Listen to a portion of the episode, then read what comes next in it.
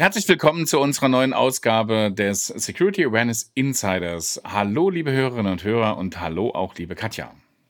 Hallo Markus, hallo, liebe Hörerinnen und Hörer. Der Security Awareness Insider Podcast mit Katja Dördermann, Security Awareness Specialist bei Switch und Markus Bayer, Security Awareness Officer bei Swisscom.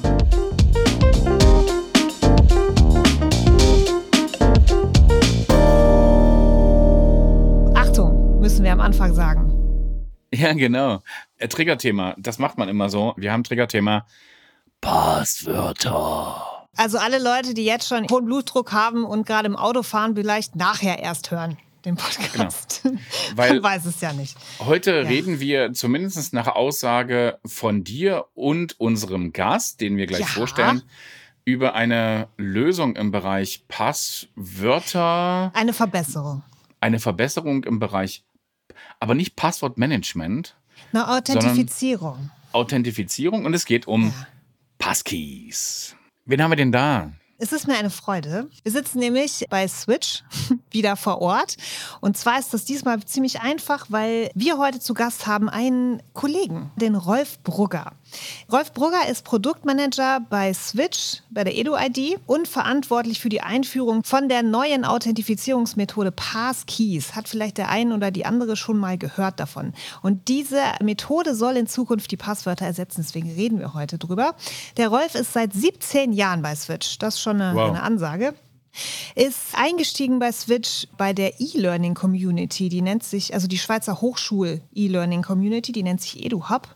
Darüber ist er zu Switch gekommen, also ziemlich divers und was er auch noch macht, kleiner Fun Fact über Rolf, er verkauft italienische Kaffeetassen. Genau, Espresso-Tassen. Das ist auch was, was nicht jeder macht. Nicht nee, nur Espresso, ich habe geschaut, es gibt auch Cappuccino. Es gibt auch Cappuccino. In Rot, neu im genau. Sortiment. Ja. Wir genau. verlinken den Shop, falls jemand seinen Keramikschrank auffüllen möchte. ähm, hallo Rolf. Ja, heute zusammen. Vielen Dank genau. für die Einladung. Hallo Genau. Rolf. Also E-Learning Community. Erzähl mal ganz kurz, so bevor wir jetzt in die Lösung der, der Passwortproblematik kommen, erzähl noch mal ganz kurz. E-Learning ist ja auch immer ein Thema bei uns.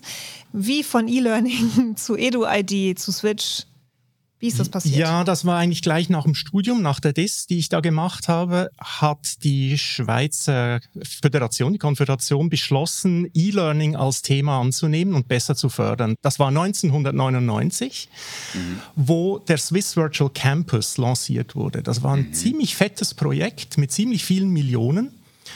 Und der Bund hatte die Idee, den Hochschulen mal endlich die Mittel an die Hand zu geben, dass sie mit dieser neuen Technologie, mit dieser neuen Kultur auch umgehen können. Und das war ein achtjähriges äh, Projekt und ich habe das da technisch begleitet. Und daraus ist dann diese E-Learning-Community, diese EduHub entstanden. Ja, genau richtig. Also eigentlich, ich glaube, die Initianten waren schon die Hochschulen, die gesagt okay. haben, hey, da gibt es was Neues, aber Bund, hilf uns mal bitte und äh, gib uns die entsprechenden Mittel, dass wir das auch ausprobieren können und hier auch also eine ganze Reihe von Pilotprojekten starten können, die dann auch zum Teil langfristig äh, tatsächlich auch genutzt wurden. Also durchaus erfolgreich waren, kann man sagen. Durchaus. Ähm, das ist doch schön zu hören und ich kann jetzt auch einfach aus eigener Erfahrung sagen, dass diese EduHub Community, also diese Community aus E-Learning-ExpertInnen der Schweizer Hochschulen, ziemlich aktiv ist und auch äh, riesig und ziemlich coole Sachen macht. Wir verlinken natürlich auf die Webseite in den Show Notes, falls sich da jemand mal äh, das angucken möchte. Du hast ja gesagt, acht Jahre, 1999 das Ganze irgendwie gestartet. Acht Jahre später, nach Adam Riese 2007. Was ist davon geblieben? Der EduHub. Also der EduHub ist mal das eine. Das ist die Hochschul-Community, die sich mit E-Learning beschäftigt. Aber ich würde sagen, eigentlich fast die wichtigeren Resultate, die wirklich auch nachhaltig geblieben sind, sind die, die Strukturen, die Supportstrukturen an den Hochschulen. Also es gibt jetzt eben diese Didaktikzentren, die sich tatsächlich diesen, mit diesen neuen Technologien auseinandersetzen und sie auch kennen und diese supporten und einführen innerhalb der Hochschule. Das ist das eine. Und das andere, das sind die Lernplattformen. Die gab es 1999 noch gar nicht. Zum Teil wurden dann from scratch neue Lernplattformen entwickelt. Die meisten davon waren nicht nachhaltig, aber es sind doch einige übrig geblieben. Und ich denke, das ist ja das, was zählt am Schluss, das, was übrig bleibt und erfolgreich und ist. Also ja. Moodle und sowas, das ist. Moodle ist sowas und OLAT, das wurde ja auch in OLAT. der Schweiz entwickelt Ach, krass, und wird ja. an der Uni Zürich und auch an anderen Hochschulen verwendet. Moodle tatsächlich so als Learning Management System, als Lernplattform läuft mir immer mal wieder auch in Unternehmen ja. über den Weg. Ja. Mhm. Spannend. Ja, verrückt. Okay. okay, also jetzt haben wir E-Learning. Gut, das mhm. ähm, hast du dann nach acht Jahren erfolgreich abgeschlossen. Und dann kam die Edu-ID. Was ist die Edu-ID? Genau.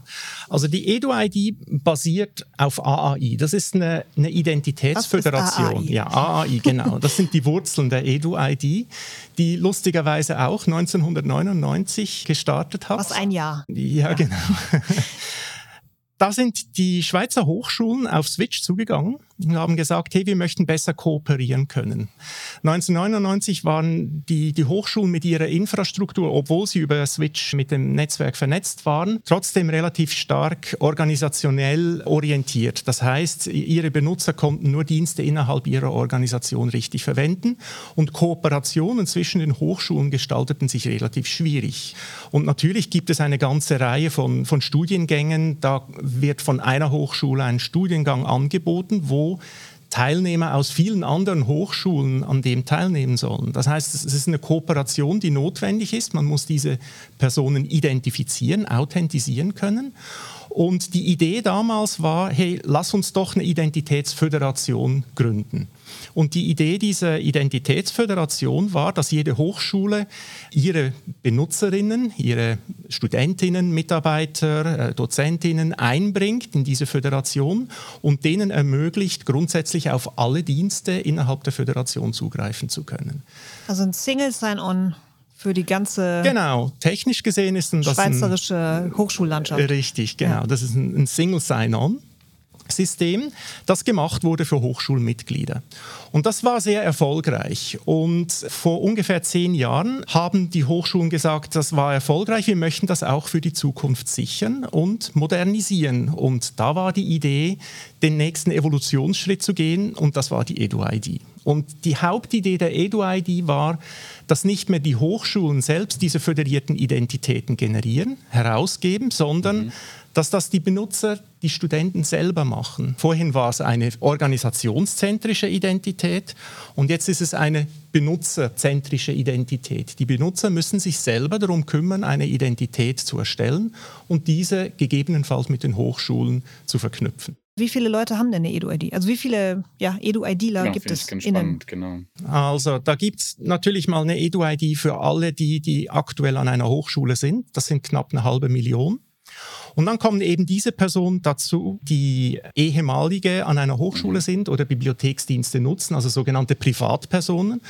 Und das sind nochmal 450.000 Personen. Also wir, wow. wir nähern uns der Million mit den EduID-Nutzern. Du hast es gerade gesagt, jetzt habe ich die Edu-ID, dann gibt es noch die Swiss-ID im E-Government-Umfeld, dann habe ich jetzt noch meine firmeneigene Organisations-ID, die ich äh, irgendwie brauche, um mich an meinem Corporate an meinem Unternehmensnetzwerk anzumelden. Und dann habe ich noch gefühlte hunderte von, von, von Identitäten, vor allen Dingen digitalen Identitäten in sozialen Netzwerken und ähnlichen. So, da habe ich natürlich jetzt das Problem, Passwörter, Passwörter sich zu merken.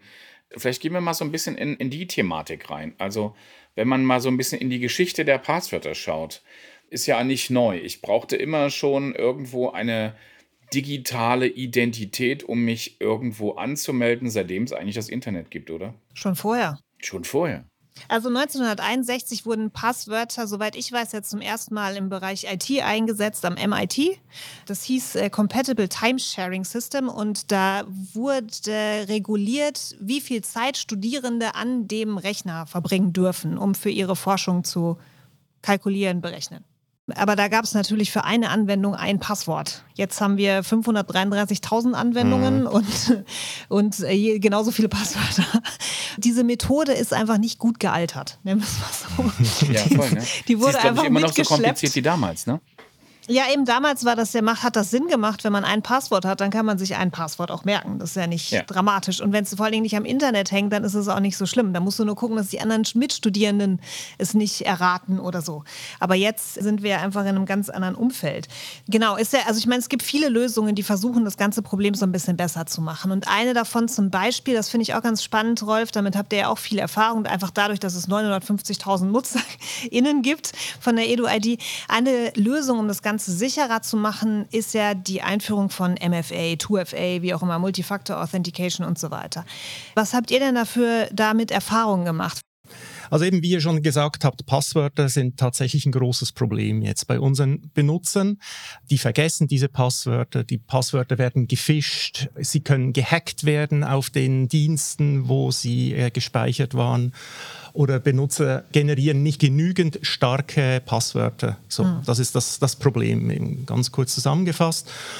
Und nicht nur aufgrund der Sicherheitsvorfälle bei den Hochschulen letztes Jahr, die sich ein bisschen gehäuft haben, haben die Hochschulen gefordert, dass Passwortauthentisierung verstärkt werden muss. Und mhm. dafür ist der Ansatz jetzt Multifaktor-Authentisierung. Wir nennen es Two-Step-Login, weil, äh, so Google. Weil. Google es so ja, nennt, genau. genau. Wir sehen natürlich dass äh, das Two-Step-Login, die Multifaktor-Authentisierung bei den Personen, die das nutzen sollen, sehr unbeliebt ist. Wenn Hochschulen sowas einführen, zum Beispiel für einen Dienst wie OLAT, die haben mhm. das letztes Jahr gemacht, mhm. dann gibt es meistens sehr äh, heftige Reaktionen Mhm. Das ist vielleicht nur eine kleine Minderheit, die sich meldet, aber die meldet sich sehr laut. Ähm, ja. Und die, das, ich kann es auch nachvollziehen, ich kann es ich durchaus auch. verstehen. Multifaktor-Authentisierung ist etwas Mühsames. Das machen die Menschen einfach nicht gerne. Das äh, behindert sie in ihrem Arbeitsfluss, wenn sie sich einloggen wollen und möglichst schnell auf einen Dienst zugreifen wollen. Die haben keine Lust, da viele Zeit zu verschwenden mit, mit Multifaktor-Authentisierung. Wir sind aktuell bei 150.000 Benutzern, die Zwei-Faktor-Authentisierung aktiviert oder mhm. konfiguriert haben in ihrem Aber das ist krass, das sind ja man gerade so knapp 15 Prozent, ne? Nix. Ja, ja es, ist, es ist sehr wenig. Man muss ja schlafen, um nicht zu sehen, dass das Passwort nicht mehr ein sicheres Authentifizierungsmerkmal ist oder dass Passwörter abgefischt werden. Ich meine, ist das nur so ein Thema für, für die Nerds und für die Techies und für die technisch Interessierten? Ich muss das annehmen, dass das tatsächlich so ist. Also wir sehen zum Teil haarsträubende Dinge bei uns im Support. also ich kann euch sagen, das kommt täglich bei uns, kommen Supportanfragen rein von Personen, die uns gleich ihr Passwort mitschicken. Über mhm per E-Mail, unverschlüsselt. Klartext, ja. Also die Awareness mhm. bei, den, bei ja. den Benutzern ist noch lange nicht da, wo wir es gerne hätten, wo ja. wir denken, das müsste doch eigentlich wirklich beim, beim, bei der letzten Person schon angekommen sein. Und ja. ich glaube, bei vielen Personen ist es durchaus auch angekommen. Also wir haben ja jetzt auch eine Kultur etabliert vom Umgang mit Passwörtern, die ungefähr 25, 30 Jahre alt ist. Und das darf man auch nicht unterschätzen. Viele Leute können gut damit umgehen aber halt nicht alle. Und es sind immer noch genügend Leute, mhm. die einen schlechten Umgang damit pflegen, sodass das Problem wirklich besteht. Ich glaube, dass Menschen, die noch nicht in einem Office gearbeitet haben, also auch nicht in einem Organisationskontext, wie halt viele Studierende oder mhm. was weiß ich, es gibt ja genug Leute, auch ja. immer, also nach dem ja. Studium, ja. die haben die haben noch nie ein Awareness-Training gemacht, die meisten. Mhm. Die haben, vielleicht sind noch nie, wenn sie in ihrem Umfeld niemanden haben, der sich dafür interessiert, mit einem Passwortmanager in Berührung gekommen. Da ist das Thema einfach nicht so präsent weil das in der Gesellschaft noch nicht so präsent ist, das Ganze darüber zu reden. Mhm. Wenn du in, mhm. einem, in, einem, in einer Organisation, im Unternehmen arbeitest, für die, das, für, für die das wichtig ist, dann ja, aber sonst halt mhm. einfach auch nicht. Ja, und weil es wahrscheinlich auch erzwungen ist, ne? also im Unternehmen oder ja, als Richtlinie klar. draußen ist. Ne? Ja. Klar. Und dann haben wir natürlich so das ganze Thema, ähm, und dann muss man nochmal den Kanal wechseln. Ne? Also man muss dann mit einem mhm. Authenticator arbeiten oder ja. mit einer Mobile-ID genau. oder mit irgendwas. Also dann kriegt man eine TAN äh, und einen PIN via, via, SMS und dann hat man irgendwie die äh, Telefonnummer hinterlegt. Dann bin ich natürlich schnell auch so beim Thema Usability versus Security. Ja? Mhm. Es gibt Leute, die sich überlegen, wie man das Thema usable macht oder Authentifizierung verbessert. Mittlerweile ist es nicht mehr wirklich nutzbar für niemanden, bewältigbar, außer Passwortmanager und ein bisschen Aufwand. Jetzt gibt es die Fido Alliance, die sich zusammengetan hat und was Neues sich überlegt. Und das sind diese Passkeys. Richtig. Also eben diese Fido Alliance, die wurde vor etwas mehr als zehn Jahren gegründet. Und da haben sich einige große Player zusammengesetzt und gesagt, wir möchten jetzt mal ganz grundsätzlich Authentisierung sicherer machen. Man hat damals schon das, äh, das Sicherheitsproblem gesehen. Usability weiß ich nicht, wie sehr man die auf dem Schirm hatte, aber das kommt eigentlich automatisch dann auch mit, kann man nicht ignorieren. Mhm. Und nicht, die, ja. die ersten Lösungen, die von der FIDO Alliance herausgegeben wurden, das sind Spezifikationen für die Zwei-Faktor-Authentisierung mit diesen Keys, mit diesen USB-Sticks die man verwenden kann, um den zweiten Faktor auf eine praktischere Art eingeben zu können, um nicht mehr mit, mit irgendeiner Handy-App hantieren zu müssen oder sich eine SMS zuschicken lassen zu müssen, was ja sowieso auch inhärent unsicher ist, mhm. weil SMS ein unsicherer Kanal ist. Und das war so die, die erste Generation von Authentisierungsmitteln, die von der FIDO Alliance spezifiziert wurde. Mhm. Und dann kam eben die zweite Generation, das war dann FIDO 2 äh, Spezifikation, wo es dann nicht mehr nur um den zweiten Faktor ging, sondern auch noch das Passwort, wo man sich die, die, dieses Passworts angenommen hat und eine Lösung vorgeschlagen hat für die passwortlose Authentisierung. Also tatsächlich, genau. das heißt dann im Endeffekt, ähm, das, was, was so vielleicht möglicherweise auch für den Nutzer oder die Nutzerin ein probates Mittel ist, ein sicheres Authentisieren ohne ein Passwort, aber dafür mit einer starken Authentisierung. Mhm. Ich, was ist denn mit so, bevor wir darauf eingehen, aber was ist denn mhm. mit so mit so Dingen wie biometrische Mittel, also so Iris-Scan, Fingerabdruck, Venenscan, warum haben die nicht funktioniert? Oder setzt man, warum setzt man auf andere Lösungen? Also, die Dinge, die du jetzt gerade angesprochen hast, die haben nicht funktioniert aus einem Grund und dafür müsste ich vielleicht mal zurückgehen, warum eigentlich Passwörter nicht funktionieren oder wo genau das Problem ist bei Passwörtern. Hm. Also wenn ich mich als Benutzer irgendwo bei einem Dienst registriere, dann fülle ich so ein Registrierungsformular aus und damit dieser Dienst mich dann in zwei, drei Wochen wieder erkennt, vereinbare ich mit diesem Dienst ein Geheimnis. Und das ist eben das Passwort. Und dieses Geheimnis das, ist, das muss ich memorisieren, also oldschool-mäßig muss ich das sogar im Kopf behalten, damit ich es das nächste Mal noch weiß. Das ist das eine Problem. Und das andere Problem mhm. ist, es gibt in diesem Flow, in diesem Prozess drin einige Momente, wo dieses Passwort im Klartext irgendwo rumliegt. Also zum Beispiel in dem Moment, wo ich es dann beim Reauthentisieren im Dienst eingebe im Formular drin, da liegt es im, im Klartext rum. Und das ist natürlich inhärent unsicher. Mhm. Und das heißt, man muss davon wegkommen. Jetzt, wenn du sagst, es gibt Lösungen, andere Geheimnisse zu nutzen, wie zum Beispiel Iris-Scan oder Vene, da habe ich genau das gleiche Problem. Ich will nicht, dass mein Iris-Scan irgendwo rumliegt. Das ist ein Geheimnis, das vereinbart wurde und irgendwo beim Dienst rumliegt. Das, das muss man unbedingt verhindern. Man kann Iris-Scan und biometrische Daten verwenden, aber auf eine andere Art, nämlich so wie es eben Passkey macht. Auf eine Art und Weise so, dass dieses Geheimnis niemals mich oder mein Gerät verlässt, sondern dass es immer eigentlich in einem privaten, geschützten Bereich bleibt. Und so kann man nach wie vor. Auch, könnte man auch Venenscans nutzen. Für, für, mhm. Dann erklär uns doch mal, gehen wir doch mal zu den Passkeys. Genau. Wie gesagt, diese FIDO Alliance hat eine Reihe von Spezifikationen entwickelt. Und vor eineinhalb Jahren gab es eine neue Spezifikation, die hieß eben Passkey. Das ist eine Weiterentwicklung von FIDO 2. Und diese Passkeys, die beheben eine ganze Reihe der Probleme, die wir vorhin angesprochen haben. Vielleicht erkläre ich einfach erstmal aus Benutzersicht, wie ich denn einen Passkey überhaupt ja. nutze, weil das, bevor wir da äh, anschauen, man, was dahinter ja, hinter den bitte, Kulissen genau. läuft. Was genau. ist was genau? Ja, erzähl mal. Wenn ich jetzt, wenn ich jetzt äh, auf meinem Notebook beispielsweise mich registriere für einen Dienst, da gab es ja traditionell das Passwortfeld, wo ich ähm, Passwort eingeben musste. Neu bei Passkey entfällt dieses Passwortfeld und wenn ich auf Registrieren klicke, dann kommt im Browser die Aufforderung, einen Passkey zu generieren. Also ich muss keine App installieren, ich muss nichts machen. Das ist im Browser schon eingebaut in meinem Betriebssystem. Das kann ich dann machen, beispielsweise auf meinem Rechner, indem ich meinen Finger auf den Fingerprint-Reader lege. Und damit ist der Passkey generiert. Einfach so. Coole Sache. Und dann? Einfach so, einfach ein Fingertipp. Und wenn ich keinen Fingerprint habe auf meinem äh, Laptop? Es gibt andere Methoden, Alternativen. Vielleicht unterstützt dein Laptop Face ID, also mhm. Authentisierung über Gesichtsscan. Oder er hat einen USB-Port und du kannst einen USB-Stick äh, ein, äh, ja. einklicken. Oder eine weitere Variante ist, du hast ein Handy, das Passkeys generieren kann und speichern kann.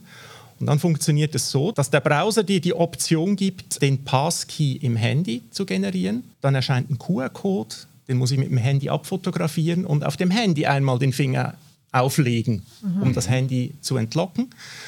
Und dann wird ein Passkey im Handy generiert, den ich dann brauchen kann, um auf dem Rechner mich zu authentisieren. Also für mich tönt das alles gerade so ein bisschen wie das, was ich beim zweiten Faktor mache, nur jetzt ohne Passwort. Naja, beim zweiten Faktor zum Beispiel hast du eine TOTP-App, die du dann nicht verwenden musst. Ähm, grundsätzlich im zweiten Faktor, traditionell brauchst du noch immer was Zusätzliches. Sei es ja. ein Handy, das SMS empfangen kann, sei es ein USB-Stick, der dir den Key generiert mhm. oder oder ein, Passwortmanager oder so, irgend sowas. Mhm. Und bei Passkey entfällt das, weil diese Technologie halt schon eingebaut ist in vielen Betriebssystemen und in vielen Browsern. Das heißt, du brauchst kein, du machst das mit deinem Gerät, an dem du dich eh gerade authentifizierst. Du musst kein extra Ding mehr machen, kein extra App, kein extra irgendwas, sondern machst das einfach direkt am Gerät. Und warum ist das dann sicherer? Also sicherer ist es, weil eine andere Sicherheitstechnologie dahinter liegt. Wir haben vorhin gesehen, bei Passwörtern ist es ein Geheimnis, das ich vereinbare mit einem Dienst. Und das, der Dienst kennt, gehasht zwar, aber er kennt das und ich muss es kennen. Und dieses Geheimnis wird übermittelt. Und bei Passkey entfällt das, weil man da Public Key Kryptographie einsetzt. Mhm. Und das sieht so aus, dass man einen privaten Schlüssel generiert und einen öffentlichen Schlüssel. Der private Schlüssel ist das Geheimnis, das ich bei mir bewahre. Und das muss ich niemals rausgeben. Also um dem Dienst gegenüber zu beweisen, dass ich tatsächlich die Person bin, die sich vor zwei Wochen registriert hat, kann ich den Beweis erbringen, ohne mein Geheimnis zu zeigen. Das ist das Coole an der Public Key Kryptographie. Genau, diese asymmetrische Verschlüsselung für alle, vielleicht machen wir dann Wikipedia-Artikel kurz verlinkt. Ähm, das ist nicht schwer zu verstehen, wenn die Basis. Das ja, naja, die Benutzung ist eigentlich, ja, genau. Man, es ist schon noch weird, oder? Wie kann ich ein Geheimnis haben und beweisen, dass ich es habe, ohne es mitzuteilen? Aber das ist dann coole Mathematik dahinter, die, die, Voll, das, die das, das, leistet. Genau, aber das Konzept verstehen meine ich. Ich meine nicht das Ganze dann tatsächlich detailliert verstehen, aber das Konzept, wie das funktioniert mit der asymmetrischen Verschlüsselung, dem Public Key, dem Private Key, mhm. das kann man kurz mal nachlesen, würde ich sagen. Jetzt haben wir unseren Nutzerinnen und Nutzern seit Jahren versucht, MFA beizubringen. Ja. Ähm, wir haben jahrelang versucht, zu erklären, warum es wichtig ist, sich ein komplexes Passwort zu merken. Mhm. Und jetzt sagen wir ihnen, hey, vertraue einfach wem? Deinem Laptop. Ich vertraue meinem Endgerät. Also wem vertraust du jetzt, wenn du Passwörter machst? Dir selbst, oder was? Tust du auch nicht wirklich. Also. Die Frage mit dem Vertrauen finde ich total spannend es ist tatsächlich so, wir vertrauen den Passwörtern heute einfach so weit, wie wir das auch verstehen. Und wir dürfen uns da keine Illusionen machen. Das hat eine Weile gedauert, so weit zu kommen in unser Vertrauen, in den Umgang mit den Passwörtern, so wie wir es heute nutzen. Das war nicht ohne weiteres einfach gegeben. Wir mussten ungefähr 30 Jahre lang lernen, wie generieren wir Passwörter, wie gehen wir damit um, wie speichern wir sie, wir sagen sie nicht weiter, wir geben sie nicht weiter. Also das mhm. ist ein Lernprozess, den wir alle durch, durchgemacht haben, ungefähr mhm. 20, 30 Jahre lang. Ich würde das eine Kultur des Umgangs mit dem Passwort mhm. nennen. Mhm. Und eine gleiche Kultur muss sich etablieren bei den Passkeys, wenn diese tatsächlich breit genutzt werden sollen. Also die Leute müssen verstehen, was passiert da irgendwie? Also ganz High-Level-mäßig. Ja. Sie brauchen ja. vielleicht gute Metaphern dafür, was, was ein Passkey ist. Und sie müssen auch Erfahrung damit haben und, und wissen, wie das Ganze funktioniert. Und das wird nicht einfach von heute auf morgen mhm. gegeben sein, sondern da braucht es sehr viel Unterstützung, Mitarbeit und da zähle ich natürlich total auf die Awareness Community, dass die uns dabei hilft. Hört, hört, ja, wir sind dabei. Ich unterstütze.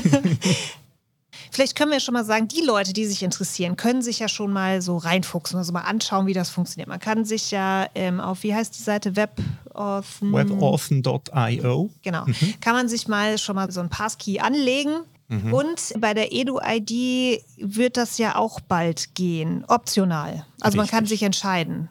Beziehungsweise noch geht es nicht ganz ohne Passwort, weil wir müssen beide Optionen offen halten. Richtig, Rolf? Also wir haben Passkey bei der EduID bereits implementiert im produktiven System. Bam. Also es ist vorhanden, man kann es aber noch nicht sehen. Also nur wenn du dich dafür interessierst, kannst du zu uns kommen, anklopfen und dann gebe ich dir einen Zugang dazu. Also jetzt auch unsere HörerInnen, alle, die den Edu-ID haben können? Ich würde mal sagen, noch nicht alle. Wir haben es ganz frisch implementiert und wir haben einen, so einen gestaffelten Release-Plan für Passkeys. Mhm. Und der Grund, warum wir vorsichtig sind, sind eigentlich zwei Gründe. Einerseits natürlich die ganze Security darum herum. Wir wollen mhm. sicher sein, dass es auch alles gut funktioniert. Ähm, an der Usability müssen wir noch schrauben, mhm. äh, obwohl wir vorhin gesagt haben, dass Passkeys usability-mäßig ein großer Fortschritt sind gegenüber den Passwörtern und MFA, müssen wir es trotzdem vernünftig einbauen. Ja. Und insbesondere, weil halt sehr viele Nutzer das noch überhaupt nicht kennen, müssen mhm. wir sie absolut gut führen. Ja. Und da sind wir noch am Feintuning dran. Mhm. Wenn das Feedback positiv ist, können wir uns vorstellen, dass wir in vielleicht zwei, drei Monaten tatsächlich dann live gehen, offiziell mit Passkeys. Immer noch optional natürlich. Das wird freiwillig sein. Das ist immer eine Option jetzt am Anfang für die Nutzer. Diejenigen, die ihr Passwort liebgewonnen haben und ihre TOTP-App, den Google Authenticator, den nehmen wir das nicht weg. Aber es gibt für die Leute, die interessiert sind an Innovation und an cooler neuer Technologie, gibt es dann die Option, Passkeys zu verwenden. Ich finde das ganz spannend. Ich war deswegen jetzt gerade so ruhig, weil ich habe parallel über webouten.io mir ein Passkey ah. registriert. Ich habe es gerade probiert. Ah. Und ich finde das echt Stolzer Besitzer einer, eines Passkeys. Ich bin jetzt Besitzer eines Passkeys und ich habe das natürlich mit meinem Android-Handy gemacht, als äh, zweiten Faktor mit Displaysperre einfach nur. Ey, wie crazy. Also tatsächlich, mhm. wie einfach. Es ist natürlich tatsächlich wahrscheinlich auch eine Umdenke. Also ich meine, das, was du vorhin gesagt hast, mhm. ne, so mhm. bisher dachten wir ja das, was uns immer die Security Guys erzählten, das ist jetzt so der Weisheitsletzter Schluss. Nein, es geht tatsächlich einfacher. Und ich finde es crazy. Ich finde es wirklich krass. Ich ja, bin sehr begeistert. Vor allem, das ging jetzt innerhalb von wenigen Minuten. Eben, genau. Das ist irre. Mhm. Ähm, mhm. danke, Rolf. Ich höre hiermit auf. Ich habe jetzt einen Passkey. da, danke, Rolf. Genau. Aber wollen wir noch mal kurz die Nachteile der Technik oder momentan die Nachteile? Es gibt ja eben, es ist ja noch nicht so, das gibt es jetzt und auf einmal schreit die ganze Welt, hurra, Passwörter sind endlich obsolet zum Beispiel auf Linux funktioniert es hm. noch nicht. Äh, ich habe keine Ahnung, ob dann ich auch, was weiß ich, wenn ich einen kleinen Shop betreibe und meine Leute per Passwort, Benutzername, Passwort bisher authentifiziert habe, ob das für mich so einfach sein wird, die mhm. dann auch per Passkey zu autorisieren. I don't know. Vor allem, was auch die Einführung dann halt für mich in diesem Umfeld kostet. Ich meine, das ist mhm. natürlich auch so eine Frage. Ja? Mhm. Aber das sind genau die, die Dienste. Das ist noch ein Problem. Es gibt nicht wahnsinnig viele Dienste, die äh, Passkey-Authentisierung zulassen, aber es ist wirklich äh, beeindruckend, wie die Liste der Dienste länger wird. Gerade habe ich gelesen, dass PayPal dabei ist, Passkeys einzuführen. Ich glaube, in gewissen Ländern ist das bereits der Fall, kann man es hm. nutzen. Google, Microsoft bieten das in ihren Diensten schon an, Apple ebenfalls. So bei den großen Webshops habe ich es bis jetzt noch nicht gesehen hier, mhm. beispielsweise in der Schweiz. Mhm. Kommt noch, die warten wahrscheinlich einfach Vermutlich. Noch die sind halt sehr zurückhaltend und die ja. wollen auf jeden Fall immer auch nur massentaugliche mhm, Methoden einsetzen, ist ganz ja. klar. Weil haben wir gerade darüber gesprochen, das Ganze kommunikativ irgendwie in die Masse rauszutragen, ist halt schon noch ein eine Aufgabe, die da vor uns liegt. Aber ähm, ich glaube jetzt einfach mal, nach dem, was ich gehört habe und auch schon ein bisschen mitbekommen habe vorher, Rolf, wird das für uns als IT-Kommunikationsmenschen einfacher zu erklären, wie man Passkeys benutzt, als Trainings und erklären, wie so Passwörter stark sein müssen und wie man Passwortmanager benutzt und MFA und so weiter und so weiter. Ich glaube, Voll. das wird einfacher, hoffentlich. Gut, und, ja. wir werden jetzt noch so eine Übergangszeit haben und wir müssen mhm. wahrscheinlich alles erklären, nämlich warum das so ist, wie es heute so ist und wie es auch funktioniert mit Passkeys. Also ja, wir haben natürlich. dann noch mal die nächsten ja. Jahre noch mal einen drauf, anstatt fünf weniger. Zum Ende eines jeden Podcasts, lieber Rolf, gibt's immer noch mal den ultimativen Tipp. Magst ja. du im Zusammenhang oder auch nicht mit Passkeys vielleicht den Nutzerinnen und Nutzern, Userinnen, Usern, Hörerinnen und Hörern einen ultimativen Tipp mit auf den Weg geben? Hm, was kann man da sagen? Passwörter müssen sterben. Ja, Passwörter müssen sterben, das ist das eine. Das andere ist, vielleicht, wenn, wenn ich da noch ein bisschen aushole, diese Technologie mit, den, mit diesen Public Keys, die gibt es eigentlich schon sehr lange. Kann man auch schon sehr, sehr lange einsetzen in Webdiensten. Aber es hat sich nie durchgesetzt, weil es einfach zu schwierig war für die Benutzer. Mhm. Und jetzt haben wir eine Technologie an der Hand, die es wirklich endlich einfach macht für die Benutzer, dass sie diese handeln können. Ich bin der Überzeugung, dass die Technologie jetzt wirklich so reif ist und auch so usable, dass die bleiben wird. Das geht nicht mehr weg. Das kommt. Das heißt, die Message an die User ist, hey, setzt euch damit auseinander. Das kommt. Da könnt ihr euch darauf verlassen. Auch darauf freuen vielleicht. Na, absolut, genau, ja. Ich finde sehr cool, dass jetzt endlich da ein bisschen Bewegung reinkommt in das ganze Thema, weil es ja seit Jahren einfach doomed ist. Gleiche. Also ich meine, ja, also es wird halt immer schlimmer. Das ist das Problem. Und das Einzige, worauf man reagiert mit äh, der zunehmenden Unsicherheit, also ist mit noch mehr nicht nutzbarer Security-Technologie, die man den AnwenderInnen irgendwie aufbürdet. Und jetzt ist endlich mal was, was sicher ist und für die AnwenderInnen irgendwie einfacher nutzbarer ist. Und das ist ein großer, großer Schritt. Also ich keine Ahnung, in den Jahren, denen ich mich mit Security und Security Awareness beschäftige, ist das nicht so häufig vorgekommen, ja, würde ich mal behaupten. Markus, bei dir? Ich, weiß, ich kann mich nicht dran erinnern. Nee. Ja. Ich glaube, wir gehen gleich nochmal in, in unsere Zweier-Kommunikation. Ich würde gerne Rolf Danke sagen. Also danke ja. für diese äh, inspir wirklich inspirierenden Insights zum Thema Passwort, Passwortmanagement und neue Passkeys. Ich bin immer noch völlig geflasht, dass ich mir so schnell so ein Passkey machen, machen durfte. Vielen, vielen Dank, Rolf für die Insights. War sehr spannend. Vielen Dank, Rolf. Ja, danke euch, dass ich euch berichten konnte hier und dass ihr mich eingeladen habt. Sehr gerne. Bis zum nächsten Mal. Danke, bis dann. Tschüss. Ciao. Tschüss.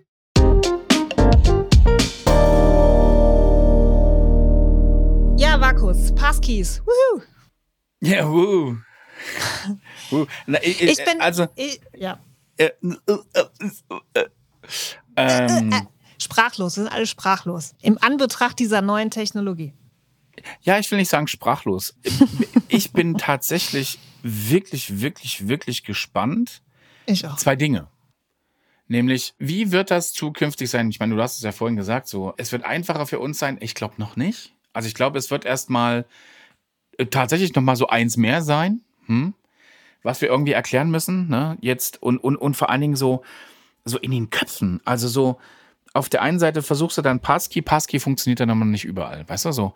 Aber Passkey, sagen wir, ist die sichere, die, die sichere Form. Aber es funktioniert halt nicht überall. Fuck. Noch nicht. So. Hm. Weißt du so. Und, und dann musst du aber noch auf der anderen Seite äh, Passwort und MFA, aber eigentlich verteufelst du das, weil Passkey kann das besser. Weißt, weißt du so. Das wird noch mal crazy, glaube ich, tatsächlich in so einer gewissen Übergangszeit. Und ich glaube, diese Übergangszeit werde ich nicht überleben.